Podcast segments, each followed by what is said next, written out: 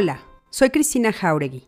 Bienvenidos a El Arte de Ser Feliz, mi podcast, donde platicaré con expertos en temas de tu interés para cuestionarnos, informarnos, expandir nuestra conciencia y encontrar la felicidad. Acompáñame.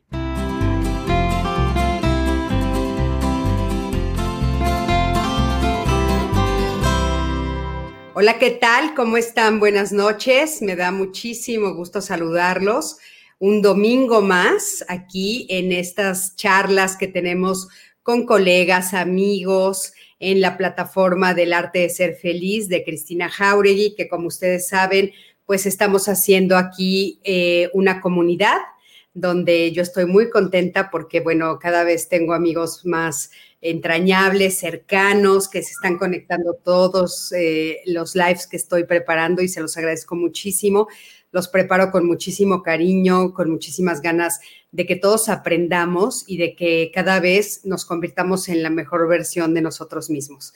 Y bueno, quiero darles eh, las buenas noches a todos los que se están este, ya conectando. Gabriela Carpinteiro, Esther Gómez, mi Mariela Galindo, que tanto te quiero, Luz María Martín del Campo, Det Rodríguez, mi Odette Preciosa, mi compañera de vida, Pati Ríos, José de Jesús Pérez, Alejandro Méndez, Jorge Cantero, mi Jorge Hermoso, uno de mis mejores amigos, Mayare, eh, Alejandro Méndez, ya dije, Ale, siempre estás conectado, gracias, gracias, Ale. Mayereli Gómez, Gabriela Cisneros, Mercedes Meche, mi Meche hermosa, quedé de llamarte, te llamo en un ratito, Mónica del Valle, ¿cómo estás, mi Moni? Este, qué gusto de veras siempre que estés aquí.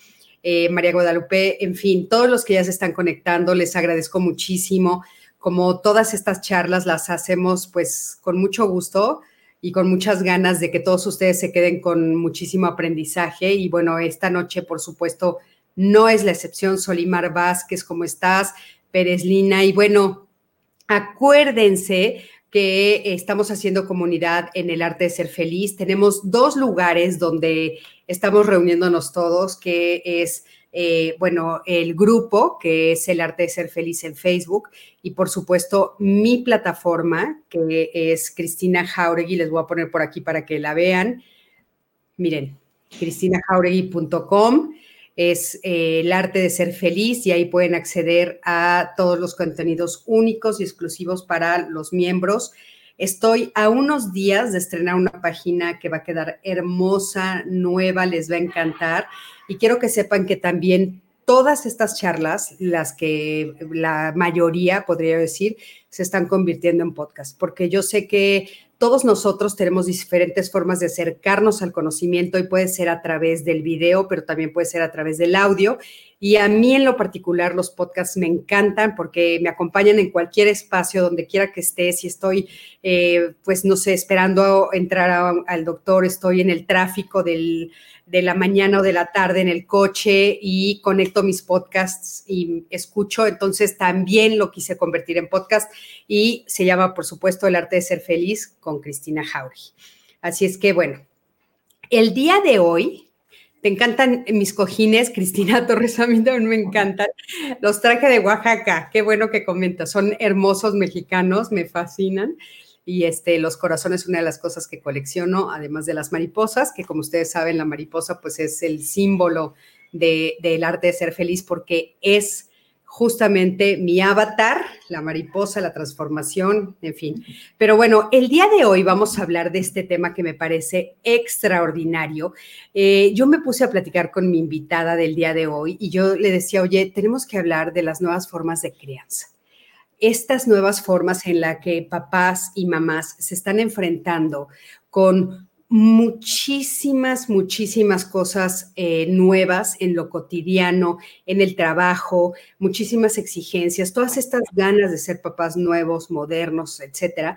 Y entonces, eh, bueno, pues ella me parece que es maravillosa para hablar de este tema. Ella se llama Yolanda Vadillo. Ella, les quiero contar que es, ella tiene una licenciatura en psicología por la eh, Universidad UIA, ya nos dirá qué es eso. La Ibero. Por Ibero, ah, la Universidad Iberoamericana. Máster en coaching ejecutivo, eh, también por la Universidad de Salamanca en España. Y no lo, eh, es increíble porque fíjense, ella actualmente es la directora del Centro Didáctico Cultural en Coyoacán. Y quiero decirles que aparte de que grandes amigos míos tienen a sus hijos ahí, cada vez que yo paso por ahí, porque yo vivo en la Florida, en, la Ciudad de México, eh, me, me encanta su escuela porque toda la parte de afuera tiene un árbol gigante que lo llenan de arte. Todos los trabajos de los niños los puedes ver ahí plasmados y los van cambiando. Entonces me parece un proyecto hermoso y cada vez que paso digo, ay, esa escuela me encanta. Y resulta que mi invitada del día de hoy es la directora de esa escuela, Yolanda, aquí está con nosotros, bienvenida. Hola, Cristina. Y Yolanda, bueno, tiene este proyecto maravilloso que, como les decía, se llama el Centro Didáctico Cultural que está en Coyoacán. Yolanda, ¿cómo estás? Bienvenida, buenas noches, qué gusto tenerte por aquí. Muy bien, Cristina, muchas gracias por la invitación. Feliz de estar hablando de este tema tan, tan interesante, complicado, pero, pero muy padre.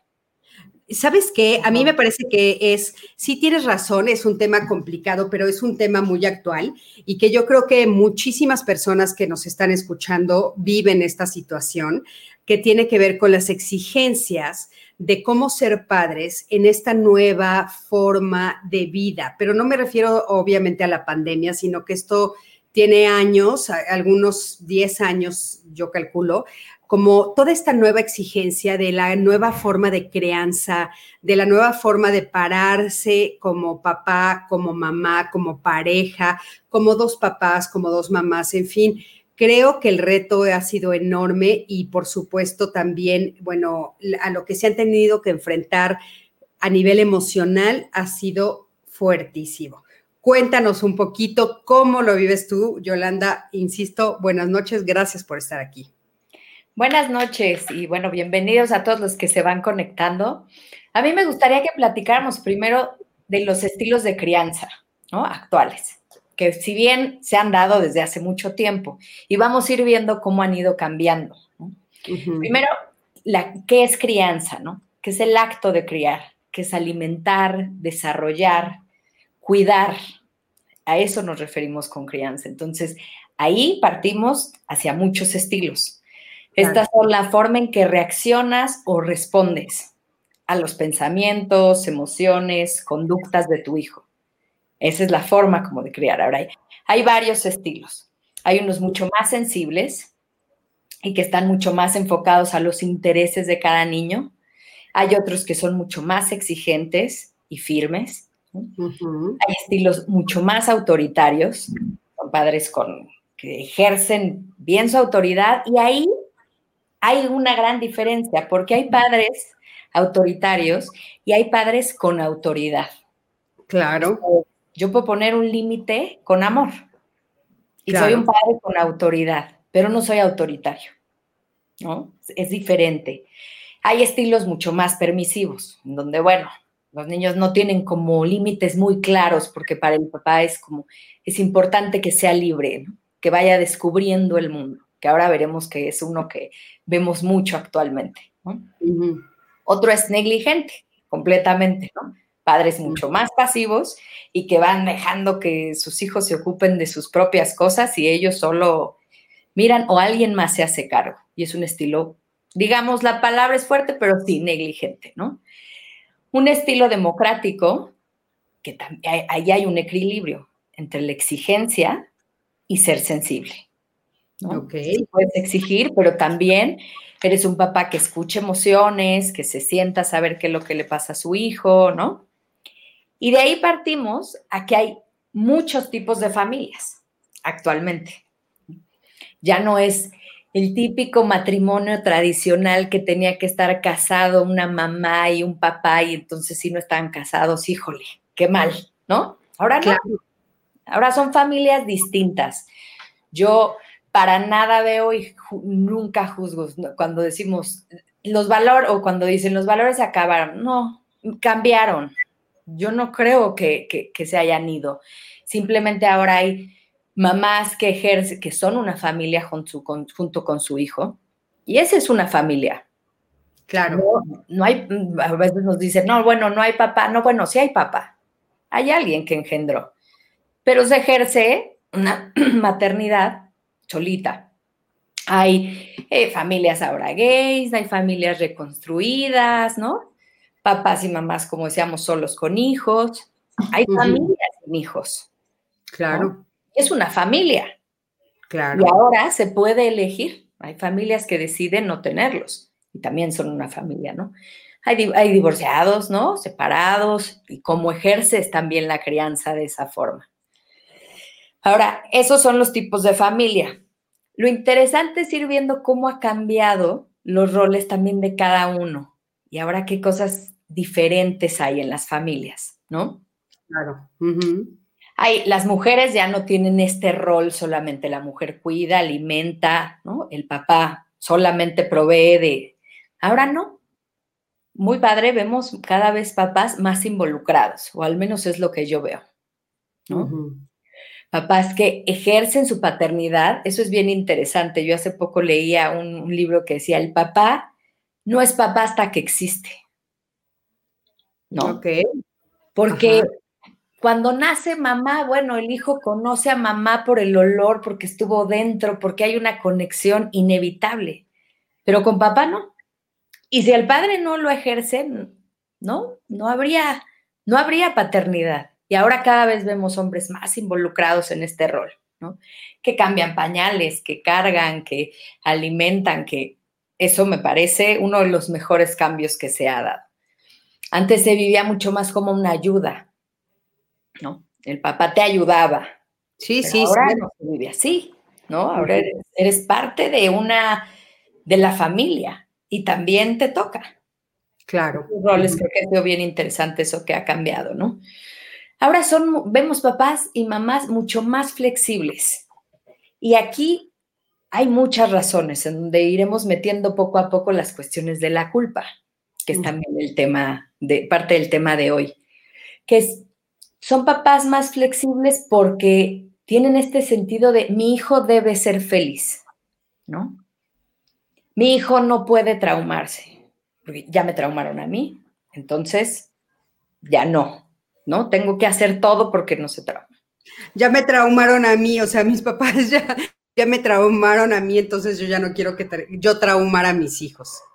Ahora, esto que dices eh, de los de las diferentes formas de crianza, dices papás más flexibles. O sea, son papás a veces tenemos como esta idea de que un papá más flexible necesariamente va de la mano de un papá que no pone como valores claros. ¿Tú consideras que es eso o a qué le llamas un papá y una mamá más flexible, una forma de crianza más flexible? Yo creo que sí hay valores claros, pero en esta flexibilidad no se van a los opuestos, ¿no? Pueden decir, bueno, eres no me voy al extremo de hacerlo, em, de ser súper estricto, ¿no? Bueno, si mi hijo le gusta esto, pues le permito, como muchas cosas que, que antes no se daban, ¿no? Ahora lo vemos, por ejemplo, digo, al rato vamos a hablar de eso, con las fiestas de los niños, ¿no? Yo que lo veo, que tengo niños en edades entre 0 y 6 años, es que son unas fiestas que dices, wow, sea, los bautizos ahora son como bodas, ¿no? Sí, sí, sí, sí. La flexibilidad de, que todo lo tengan, de que todo lo obtengan. Ahí es donde hablamos como de ser más flexibles, permiten mucho más, ¿no? No, mejor no lo regaño porque se va a traumar.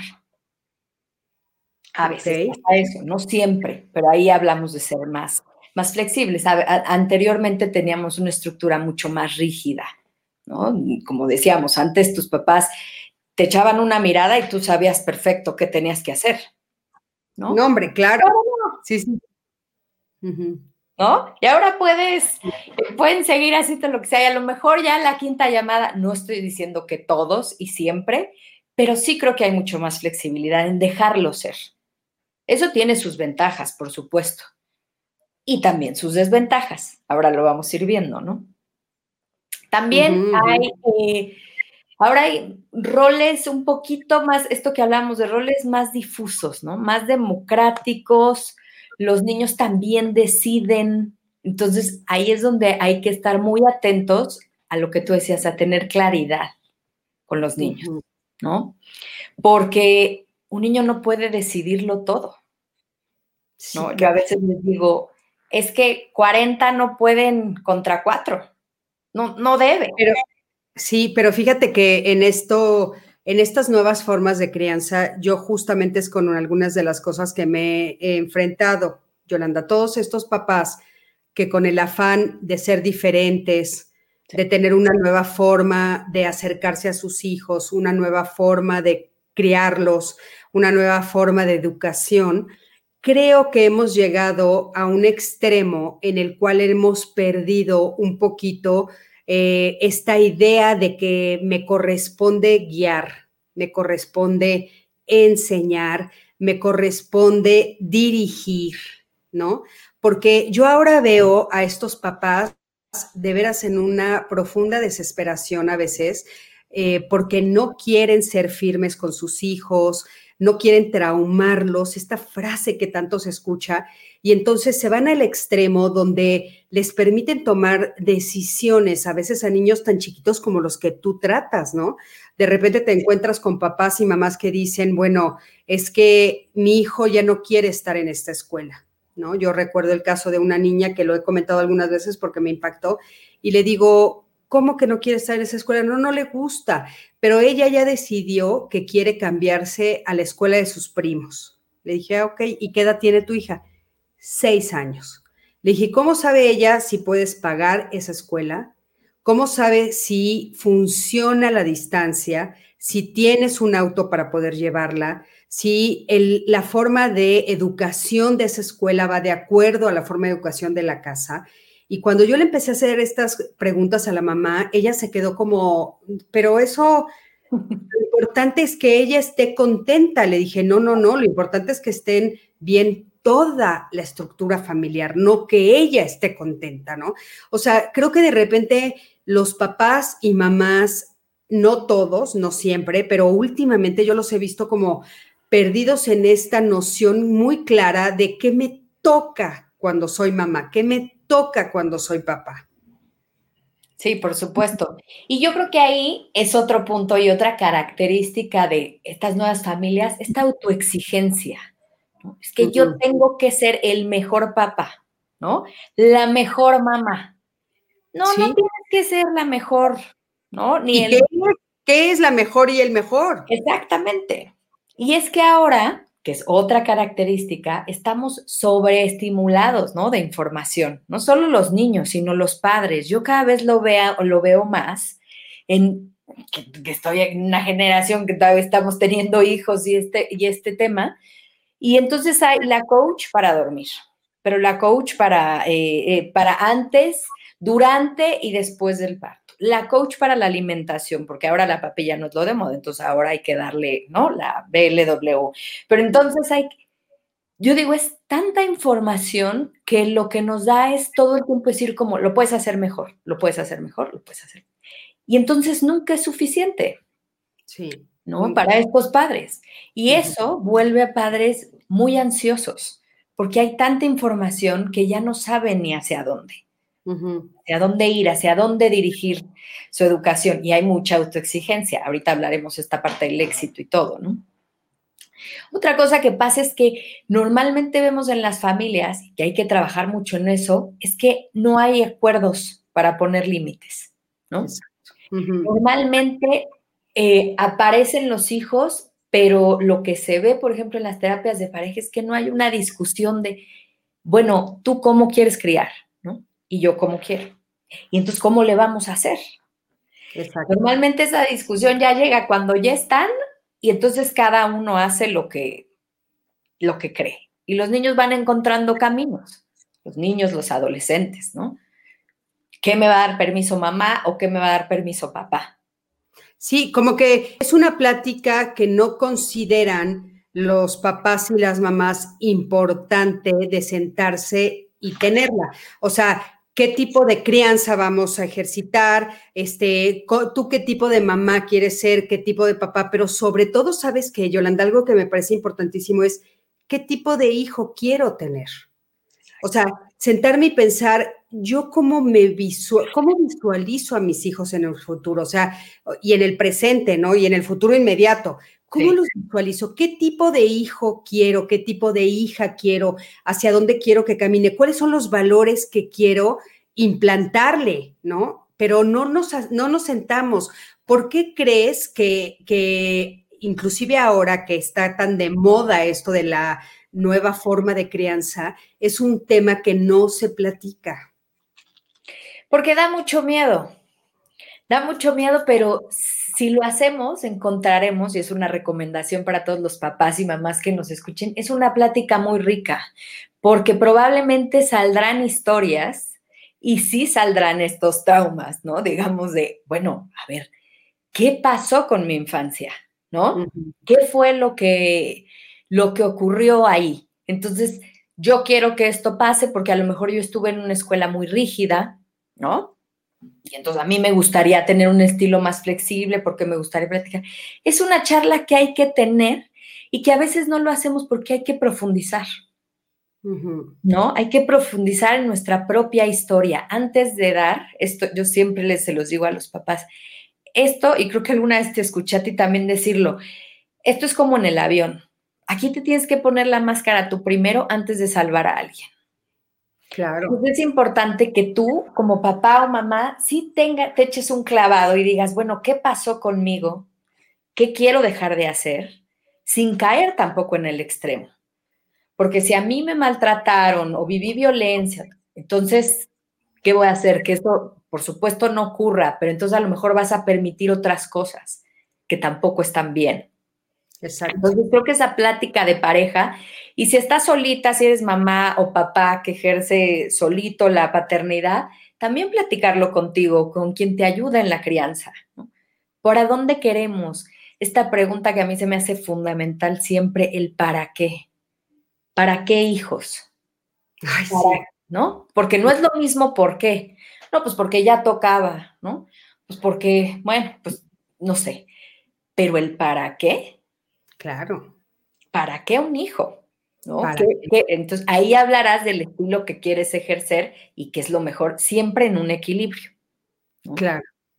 Ahora, fíjate que eh, en esta nueva forma de vivir, porque no solamente es una nueva forma de crianza, sino que en esta nueva forma, esta nueva exigencia de vivir, que una de las cosas que nos exige, Yolanda, es esta necesidad como mamá papá o dos mamás o dos papás, me da igual, eh, de los dos trabajar, ¿no? De los dos tratar de salir adelante, eh, llevar, ahora sí que monedas y billetes de regreso a las casas, sacar adelante a estas familias. Entonces, ahí entra un poquito también esto que justo es el tema del día de hoy, de esta noche, que es la culpa por las nuevas formas de crianza, ¿no? O sea, de repente me da muchísima culpa dejarlos solos. Me da muchísima culpa no darles el tiempo que se supone que les tengo que dar, porque es muy curioso. Tenemos estas ideas sobre una nueva forma de ejercer la maternidad, de ejercer la paternidad, pero es solo una idea, porque en la práctica somos muy conservadores. Entonces, como no se empata la idea que tengo con la realidad, entonces ahí entra la culpa, pero a todo su esplendor. Exacto. Y es que eso es bien importante porque ¿qué es la culpa? ¿No? Basándonos uh -huh. así en el término, la culpa es un juicio moral por algo que haces o por algo que dejas de hacer. Exactamente. ¿no? Uh -huh. Y eso, la verdad es que ahí lo impresionante en la culpa es que nosotros somos nuestros propios jueces normalmente no es algo que alguien te imponga. Es algo que tú te adjudicaste, te autocastigaste por, por, por el tema que, que, sea, porque hay una conciencia moral. Entonces, normalmente, y ahora desde hace tiempo, pero vivir mucho en el deber ser, ¿no? Es que yo tengo que ser. Es que sí. yo tengo que ser la mamá, hablando, por ejemplo, ahorita que seas de la situación, la situación económica, ¿no? es que tienen que tener todo y lo mejor. No, no tienen que tener todo, ni tampoco lo mejor. Y aparte que es todo, ¿no? Porque es todo desde tu visión, o sea, ¿de a qué le llamamos todo? Pero comemos, cometemos el error terrible de sí darles todo material, o sea, o todo lo alcanzable para nosotros material, ¿no? Esa es una característica de estas nuevas familias, ¿no? por ejemplo, la parte económica de dar, la parte del consumo, ¿no? Y entonces estamos haciendo también niños insaciables, porque la fiesta cada vez tiene que ser mejor, porque los regalos cada vez siguen, si el año pasado fueron 10, ahora tienen que ser 80. ¿Qué hace un niño con, no, con, no sé, con 35 regalos, 40 regalos?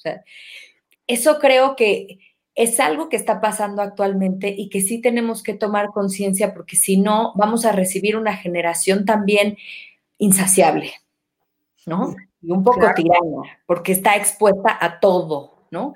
Se vive merecedora de todo, todo el tiempo. Y siempre el extremo, por supuesto que no es bueno, ¿no? Es una generación que está expuesta, tanto padres como hijos, al exceso de información esto que decíamos de los 80 cursos que hay, ¿no? Para ser el mejor papá o la mejor mamá. Y cada vez vemos que crecen más y que los papás se involucran. Y, es que es muy bueno que se involucren, pero también en eso hay límites, ¿no? puedes hacer todo, ni ser el mejor todo. Sí, y en esto, hablando de esto que dices que me parece muy importante, de no puedes hacer todo, una, de las cosas que yo he visto en mi práctica profesional, Yolanda, que lo he visto muchas veces, es en los últimos años sobre todo, es esto de los papás y las mamás que se autoexigen estar siempre presentes, estar en todo, que no les falle absolutamente nada. Y te voy a decir con lo que yo me he encontrado, con unas familias agotadas emocionalmente, agotadas, con papás, por ejemplo, y mamás muy cansadas porque no saben pedir sus tiempos, no saben poner un alto, no saben decir que no, y, lo, y niños y niñas con de veras, eh, pues una permisividad, por decirlo de alguna manera, increíble, donde no hay horarios de dormir, no hay horarios de frases, de palabras, y los mismos padres se quieren exigir llegar temprano, darles este, su cena, dormirlos. Eh, las mamás también están como atentas y entonces yo creo que lo que hay atrás es una culpa terrible y lo que estamos viendo los terapeutas que estamos atendiendo a esos papás es lo que se conoce como burnout para el trabajo, pero no sé cómo llamarlo para los papás, pero yo los estoy viendo como una especie de burnout también, o sea, de cansancio profundo, de agotamiento enorme de ser padres, de ser madres, de de veras decir, quiero respirar, o sea, auxilio, ya no puedo más. Totalmente. Yo creo que esa es otra característica de las familias actuales y sobre todo ahorita después de la pandemia, ¿no? Normalmente, pero yo creo que ahorita se acrecentó es que están cansados, están completamente agotados porque además están en toda la parte laboral. Entonces tenemos papás estresados, angustiados, agotados, que volvemos al punto, si ellos mismos, si nosotros no podemos estar equilibrados, ¿qué podemos ofrecer a los niños? Pues mucha angustia y mucho estrés, porque se intenta, por ejemplo, ¿no? Eh, una frase que oímos mucho, yo trabajo para, darte la mejor vida, ¿no? ¿Vivo para trabajar? Normalmente es lo que se hace, ¿no? En nuestras sociedades. Y entonces muchos de los niños y la infancia también se está quedando ahí muy desprotegida, porque sí, a lo mejor materialmente tendrán todo. Sí. Pero al final en el vínculo y en una, en una crianza mucho más eh, positiva, la presencia es fundamental. Eso no lo paga ningún juguete, ningún, nada. No hay nada que pueda pagar la presencia de un padre. El poder estar, el poder hablar de lo que ocurre en el día a día, que es tan importante, que a veces no tenemos ni tiempo de hacerlo. Oye, pero ¿cómo, cómo encontrar el equilibrio? Porque aquí nos están diciendo, por ejemplo, eh, por aquí nos dice Areli Domínguez, por ejemplo, ¿Cómo llegar a un punto medio? ¿Qué características o actitudes tienen los padres democráticos? Porque si la exigencia social nos está diciendo que para poder sobrevivir en esta vida necesitamos del ingreso de mamá y papá o de dos papás y de dos mamás, entonces yo me voy a sentir muy culpable si no le doy esto que tanto decimos los terapeutas y los psicólogos y los psiquiatras y todos los, los que nos dedicamos a la salud mental de tienes que darle tiempo, tienes que darle tiempo, pero a veces, de veras, de veras, de veras, las exigencias sociales no permiten el tiempo que las personas se imaginan que tienen que ofrecer, Yolanda, porque yo creo que tiene que ver con una, con una idea de, que, de cuánto tengo que estar, porque yo creo que ni tú ni yo podríamos decir exactamente dos horas diarias son lo adecuado, ¿no? Sí, no. sí es a eso una de las grandes culpas de los papás no estoy el, el tiempo suficiente con mis hijos y mis hijas, pero al mismo tiempo necesito trabajar. Al mismo tiempo no puedo prescindir de las labores que necesito dedicarle al trabajo para traer el ingreso que se necesita para que ellos puedan ir a la escuela, para poderlos vestir, para poderles pagar las clases especiales, etcétera, ¿no?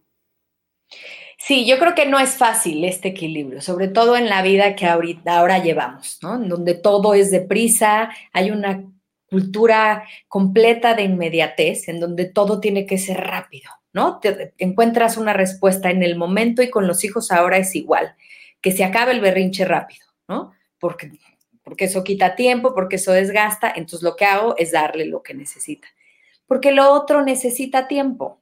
Entonces, sí, a lo mejor me mato, ¿no? Me mato trabajando para darte lo mejor. Pero muchos niños nos dicen, pues me faltas tú, ¿no? ¿Cómo equilibrar?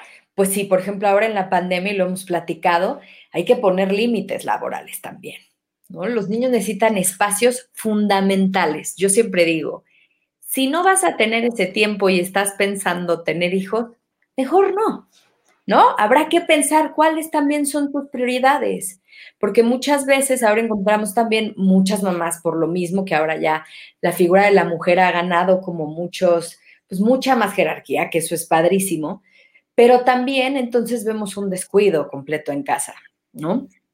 En esta figura tan importante que es la mamá. Entonces, hay momentos que sí son fundamentales. Si yo pudiera recomendarles algunos, ¿no? Porque claro, como dices, no, no podemos tener dos horas diarias exactamente, pero hay unos que me parecen que son esenciales. En la mañana, por ejemplo, cuando te despiertas, hazlo tranquilo, tranquila, ¿no? Puedes dar los buenos días, porque esta carrera desde la mañana con los niños, y entonces a lo mejor hay que levantarse un poco más temprano para hacer una buena conexión por la mañana, por ejemplo, ¿no? Yendo a la escuela es una excelente oportunidad, una excelente oportunidad para hablar, para preguntarle, ¿no? ¿Cómo te sientes hoy? ¿Qué soñaste? Eh, ¿Te gustó el desayuno? ¿A quién quieres ver hoy en la escuela, no? A mí me pasa mucho con los papás que ellos mismos te preguntan, es que, ¿qué le pregunto? Porque ni siquiera sé, ¿no? Entonces, sí, ahí también es que se necesita ingenio, porque muchas veces los niños no, se, no dicen todo así. Pero si nosotros somos creativos, podemos inventar buenas preguntas para conocerlos y son momentos de conexión. Al recogerlos de la escuela, si no los recoges cuando llegan de la escuela a la casa, a lo mejor tú no estás físicamente, ¿no? Si, si trabajas, pero a lo mejor puedes llamar cuando regresa de casa y decir, ¿qué tal tu día? ¿Qué fue lo mejor? Yo les digo a los papás, pregúntale qué fue lo mejor y lo no mejor del día. Buenísimo. Sí. Y ahí es una pregunta ya mucho más elaborada, porque normalmente, ¿cómo te fue? Bien. Claro. Y le dices, ¿qué fue lo que más te gustó del día? Cuando llegan eh, en la comida, por ejemplo, si hacen alguna comida juntos, la que sea, a lo mejor no haces las tres, pero la que sea es un momento importante, sobre todo ahora con los adolescentes, sí, teléfonos fuera, ¿no? Es importante porque es tiempo de calidad. Si vas a tener pocos espacios, que sean de calidad, que conectes. Hay un estudio que se hizo en París que les quitaron durante una semana, ¿no? Los celulares a los chavos. Y entonces el estudio decía, y bueno, los resultados fueron impresionantes. Los chavos se aprendieron los números telefónicos de sus papás. Ese había sido el resultado, ¿no? De sus papás, de algunos amigos y habían visto con quién compartían el autobús. Sí, todos los días. Todos los días. Claro. Solo por el simple hecho de no estar hiperconectados. Entonces, las comidas, por ejemplo, son importantes y a la hora de acostarse. Sea niño, sea adolescente, sea preadolescente, es un momento importante. Esta parte que ahora tenemos en este nuevo tipo de familias donde la tablet para dormir. Sustitúyela por un libro. Claro. ¿No? Intentemos hablar de qué pasó en el día. Que sean a lo mejor 15 minutos, pero que sean de calidad. Claro. Fíjate que esto de tiempo de calidad estoy completamente de acuerdo contigo. Y eh, Miguel Ángel de León, eh, que también es un invitado a diálogos, dice, no solo tiempo de calidad, sino tiempo también. Porque, y, estoy de acuerdo con él, fíjate, una de las cosas que creo que, que nos ha faltado cuestionarnos es esto que tú dijiste al principio del para qué. O sea, no por qué soy papá, sino para qué. Entonces, en el momento en el que yo resuelvo mi para qué soy papá, que bueno, es muy importante y puede ser muy amplio, ¿no? Si estás cubriendo carencias, abusado, esa no es la mejor manera de cubrirlas, etcétera. Sí hay, sí es una responsabilidad tan fuerte, Yolanda, que tenemos que aprender a decir no. Hay muchos nos.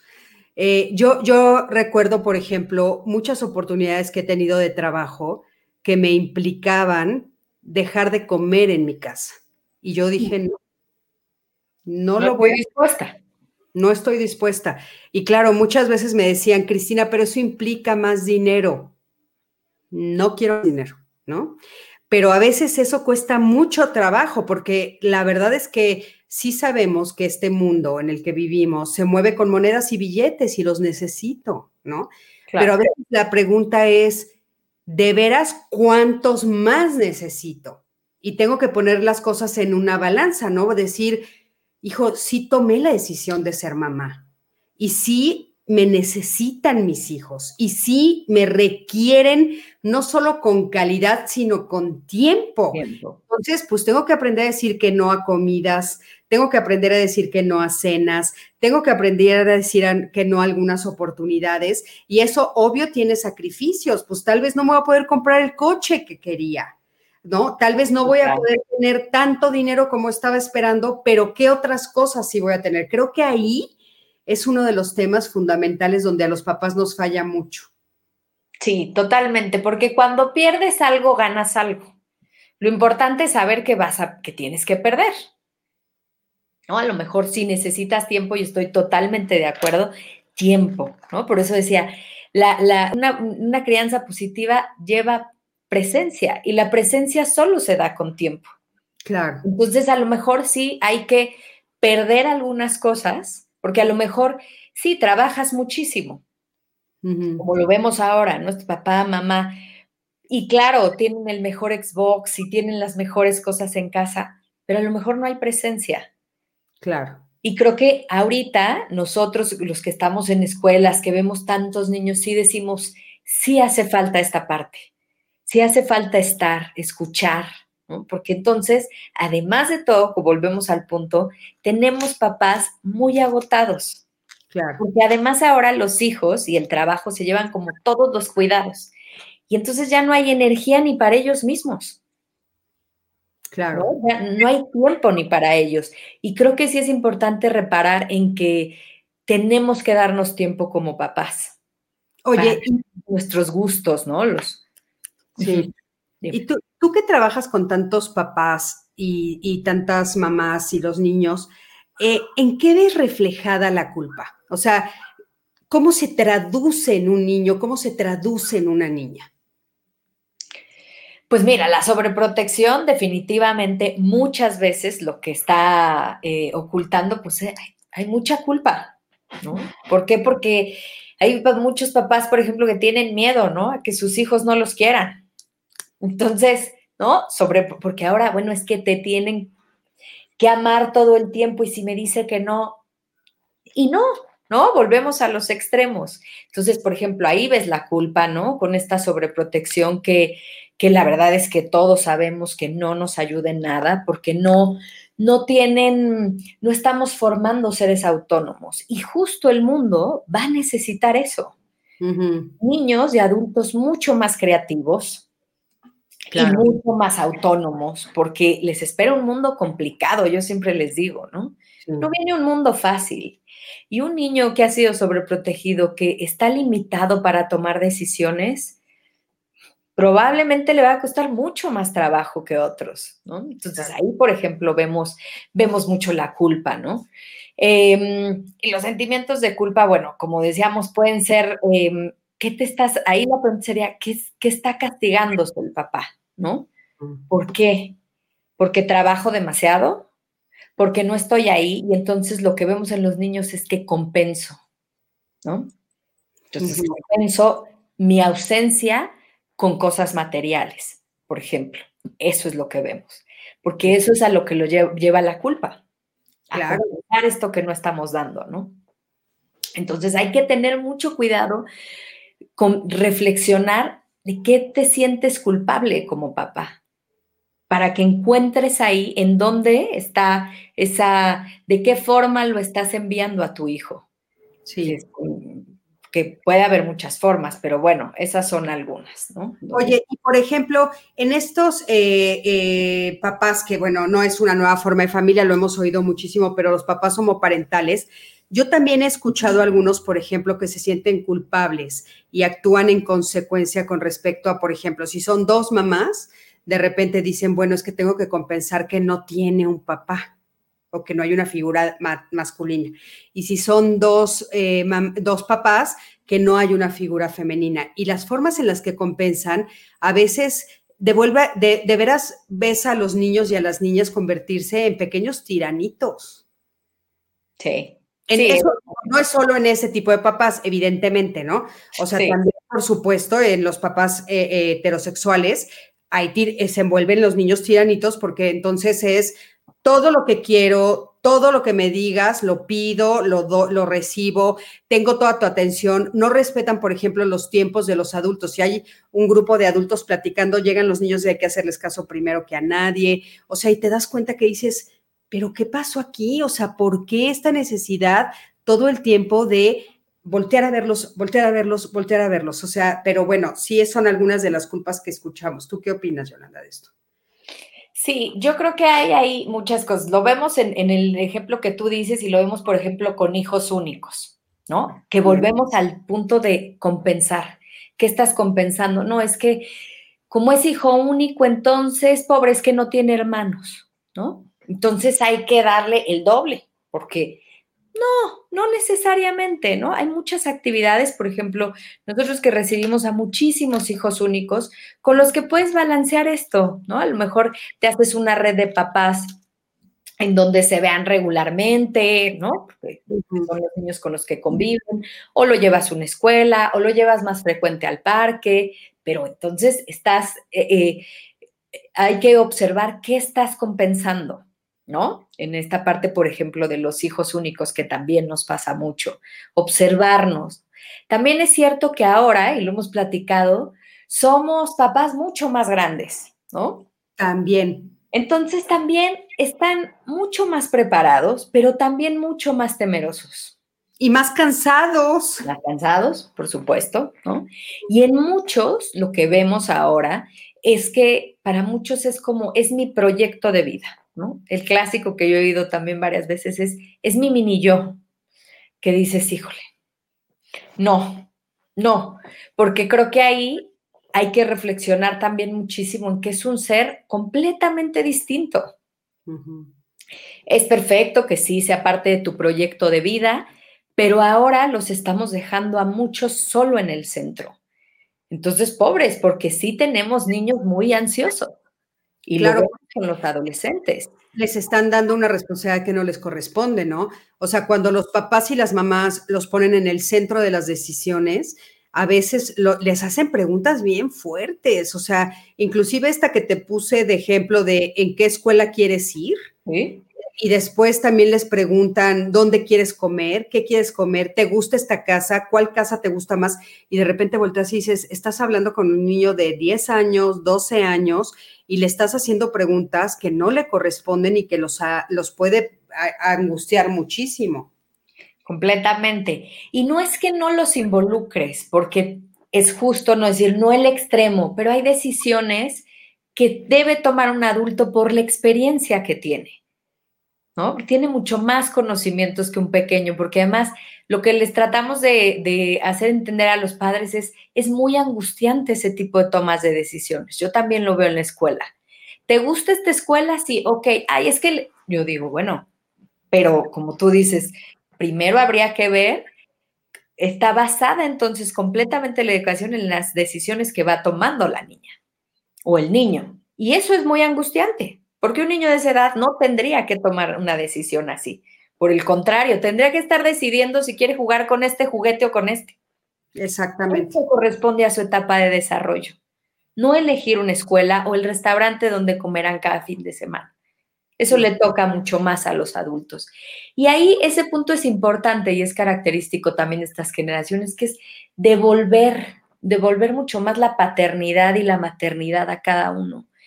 Valorarnos mucho más, que sí nos toca, que somos los padres y que ese es nuestro papel. A lo mejor sí podemos estar estresados, fatigados, sentir que no hay tiempo, ¿no? Hay un libro excelente que se llama El elogio de la lentitud, ¿no? Es importante volver como a hacer las cosas mucho más lento, ¿no? Claro. Y a perder cosas para dar más tiempo de calidad o tiempo, como dicen a, las, a los papás, a los niños, ¿no? Elegir las, las actividades, ¿no? Elegir lo que quiero hacer y, bueno, no sentir que, que, la vida se me está yendo o que por no ir a un lugar o a otro lugar estoy perdiendo algo, porque sí, yo creo que ahorita que el universo, bueno, el mundo nos está ofreciendo tantas cosas, tanta variedad, eh, tantas cosas fantásticas, de repente te puede entrar la sensación de, bueno, pues es que tengo que decir que todo sí, ¿no? A todo que sí.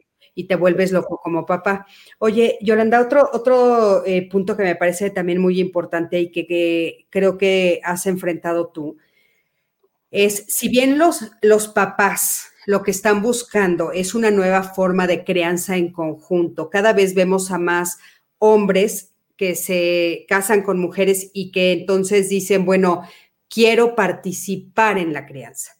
Quiero de veras estar presente, quiero poder ayudarlos con las tareas, quiero llegar a bañarlos, etcétera, pero digamos que la estructura sigue siendo tradicional.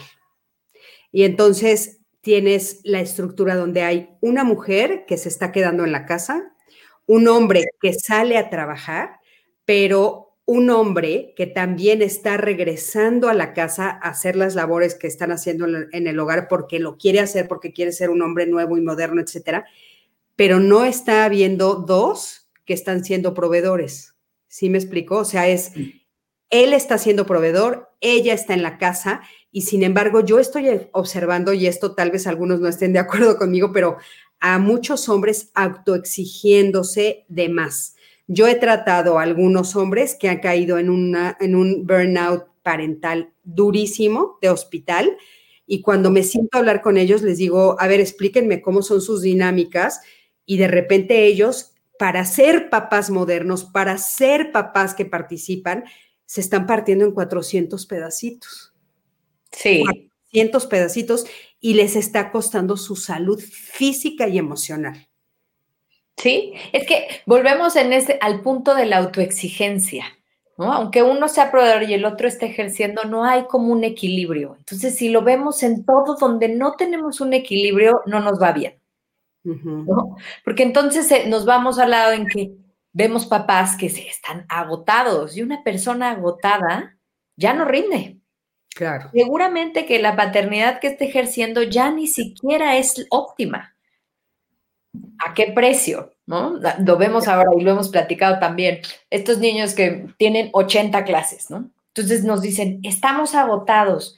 Y la niña está agotada, yo lo veo en la escuela, ¿y por qué? Ah, porque va a la clase de, de eh, fútbol, de violín, de 80 cosas que decimos, bueno, ¿es necesario? ¿O qué estamos compensando? Claro, estás agotado porque, pues, pobre, entre la chamba y llevar a las 50 clases al niño, eso agota. Claro. Y a lo mejor no necesita las 50 clases. Exacto. A lo mejor necesita una. Y el demás tiempo a lo mejor pasar en casa y jugando. Claro. Entonces también es cuánto nos estamos exigiendo en esta parte que es bien interesante de cómo se percibe el éxito actualmente, ¿no? Una persona exitosa es la que es, son las mamás multitasking, ¿no? Porque, uff, hacen un montón oficina.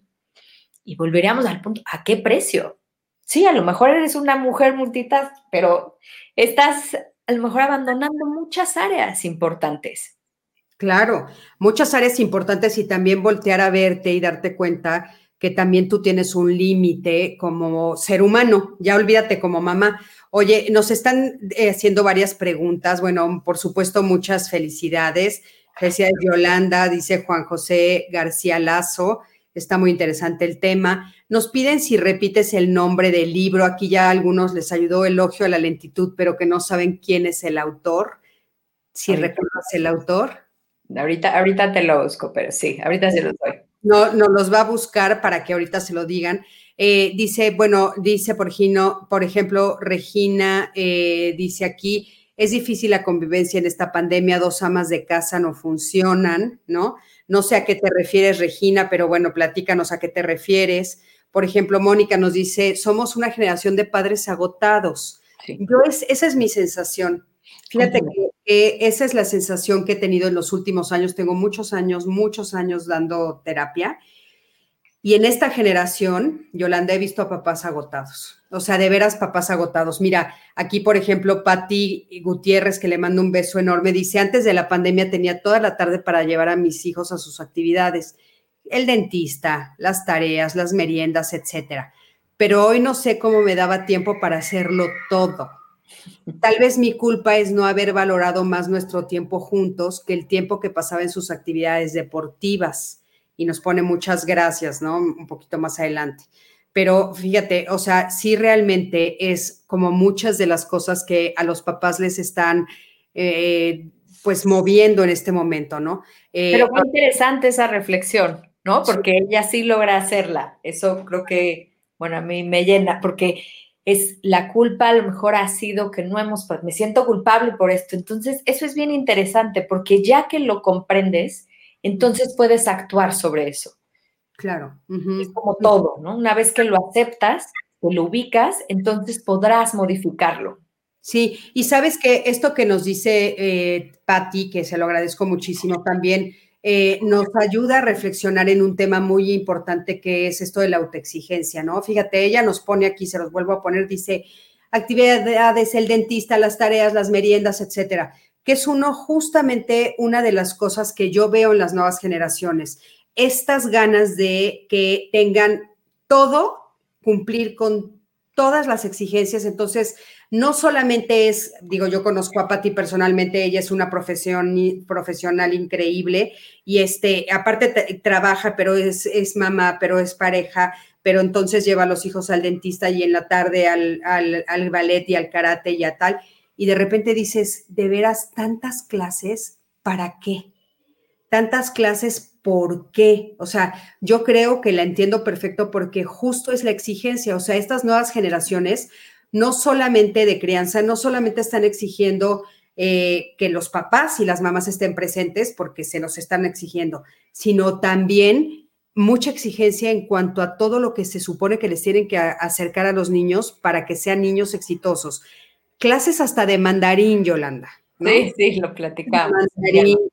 Lo platicamos en diálogos, ¿te acuerdas? Clases mandarín, pero yo conozco a varios ¿eh? que sí lo están haciendo, de gimnasia, de karate, pero de matemáticas, pero de diferentes idiomas. Y entonces de repente yo digo, bueno, en serio se pasan las mamás de, de un lado a otro, en el auto si es que tienen auto, o en el camión si es que tienen que transportarse en, en transporte público, agotadas. Claro. Agotadas. Y hay que, eh, habría que reflexionar junto con ellas cómo actúa una persona agotada. ¿no? Una persona que está agotada, pues ya no da lo mejor de sí, ya está rebasada, entonces empezar a, empezar a sentir muchísima angustia en cada paso que da, entonces eso da papás mucho más inseguros también, ¿no? Porque entonces, ¿qué estoy haciendo bien? ¿Hasta dónde? Porque esta angustia nos hace sentir todas estas cosas. Y es que esta parte de la búsqueda de la perfección, ¿no? O, por ejemplo, de, que ahora los niños tienen que estar entretenidos siempre. Ay, no pueden aburrirse. No, se vale, eso es importante como papás. el, eh, que se aburran es importante. Yo el otro día platicaba con una mamá muy querida de nuestra escuela que me encantó porque me decía, em, yo he disfrutado mucho este momento porque ha aprendido a aburrirse, entonces ha creado nuevos juegos, estamos desarrollando toda su creatividad y entonces ahora sabe, nos ayuda a las labores de la casa, algo que no ocurría y que le hemos como eh, eh, integrado. Y entonces ahora sabe cocinar ciertas cosas y teje conmigo. Que dices, que, es que qué interesante, ¿no? Hay tiempo, se puede. Pero claro hay que ver entonces hasta dónde tenemos siempre que estar teniendo entretenidos a los niños, ¿no? Nos pasa mucho en las escuelas, que la escuela debería ser el segundo hogar de los niños. Y lo que vemos en generaciones actuales es que en muchas las escuelas las estamos viendo como el primer hogar y así no debería de ser. ¿A qué te refieres con eso?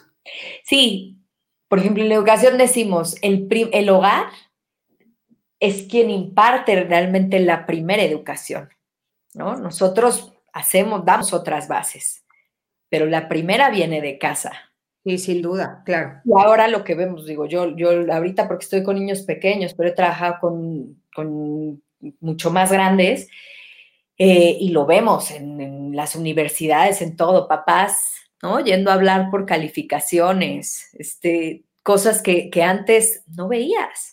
Y ahí sí creo que tenemos que ir mediando, porque, porque no estamos creando como en, muchos de los casos, insisto, no siempre, pero chavos o adultos, lo, vemos, por ejemplo, los que entrevistamos, ¿no? Yo que en algún punto también estuve en esta parte de reclutamiento, las expectativas de los jóvenes eran impresionantes, ¿no? Entonces yo te decía, quiero ser el dueño casi de la empresa, ¿no? Y no había trabajado jamás. Entonces, las expectativas están súper altas, ¿no? Entonces, ¿qué estamos teniendo chavos que van de un trabajo a otro? Sí. ¿No? Porque algunos e irreales, ¿no?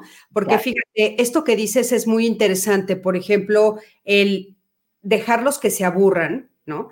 Que muchas veces los papás se angustian mucho con, con la palabra aburrimiento, pero es esto que dices tú, en el momento en el que yo permito que se aburra, se vuelve creativo. Y entonces, la, o sea, el, eh, la, la acción de crear, la acción de pensar en crear algo nuevo, es un proceso que si yo le ofrezco todo, no se lo permito.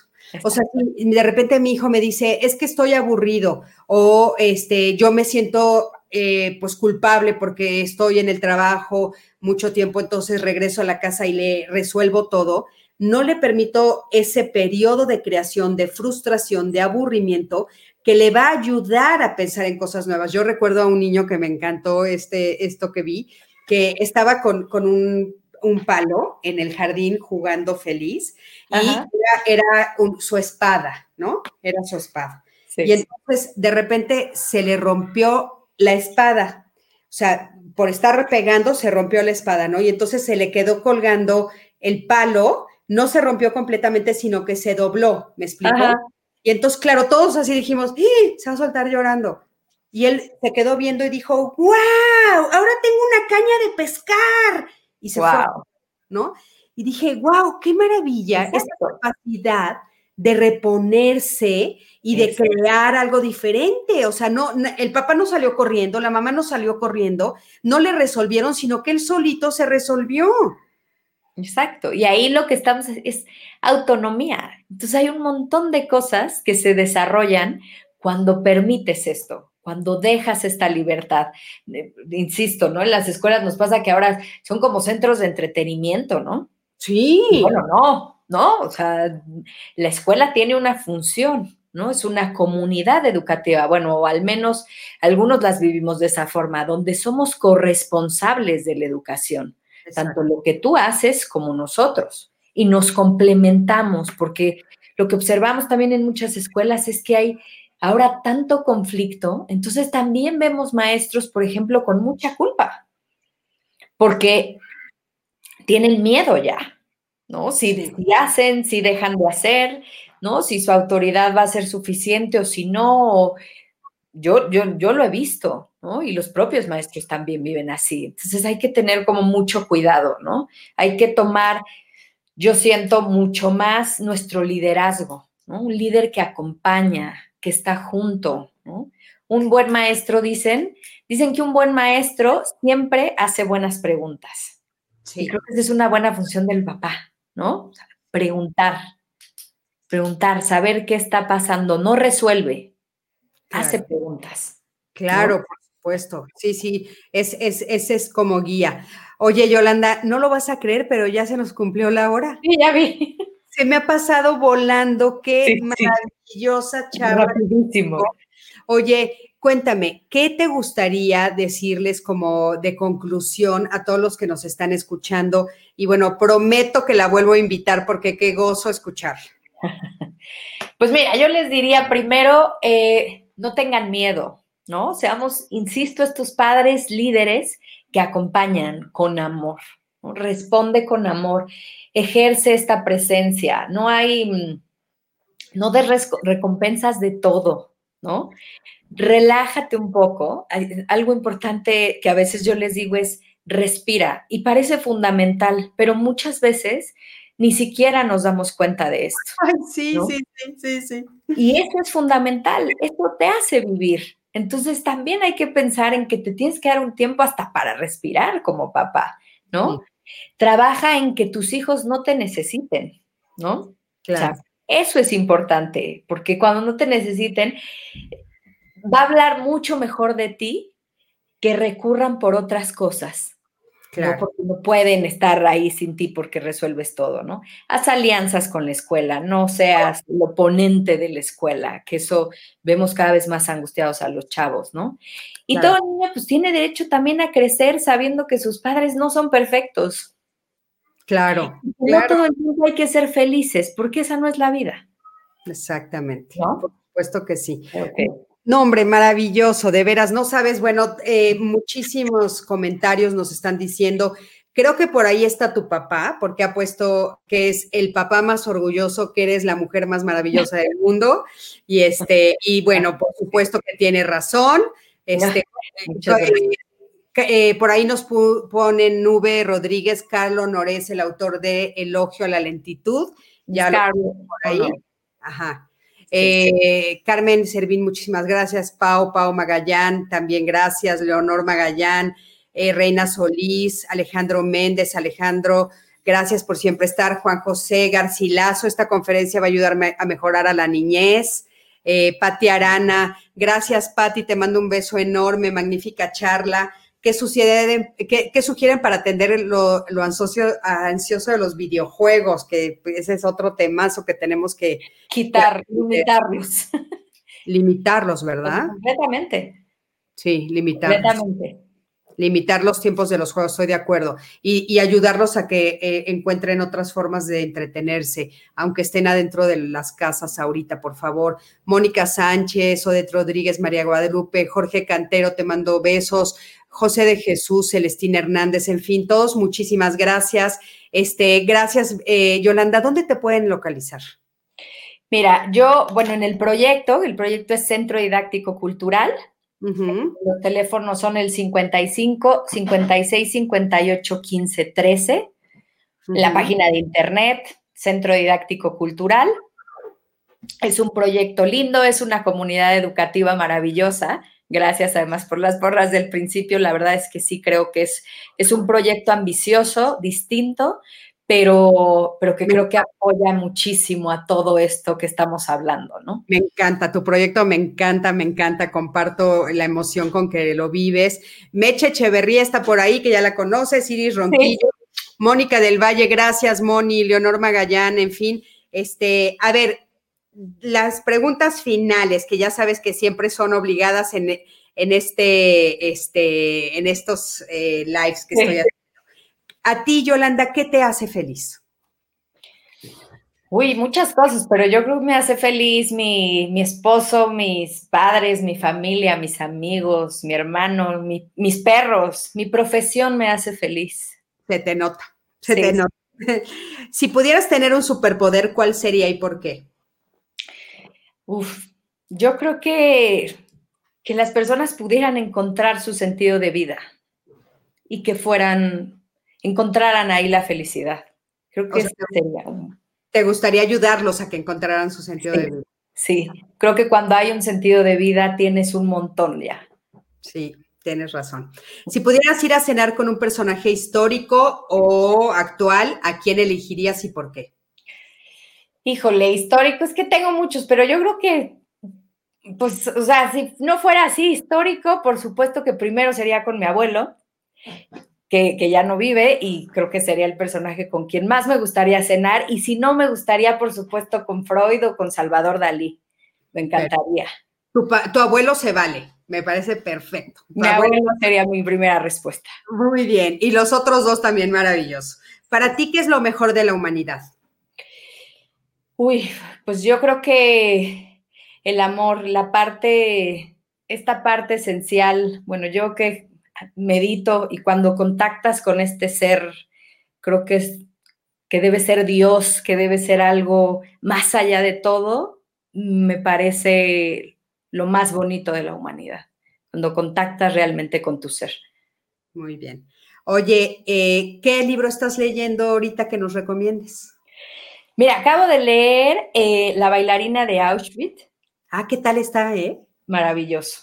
A mí me parece un libro maravilloso, pero también uno que tiene que ver con mucho lo que hablamos hoy y que me parece bien interesante para quien quiera seguir con estos temas, que se llama Educar sin culpa. Ah, buenísimo. ¿De quién es? De Alejandro Barbieri.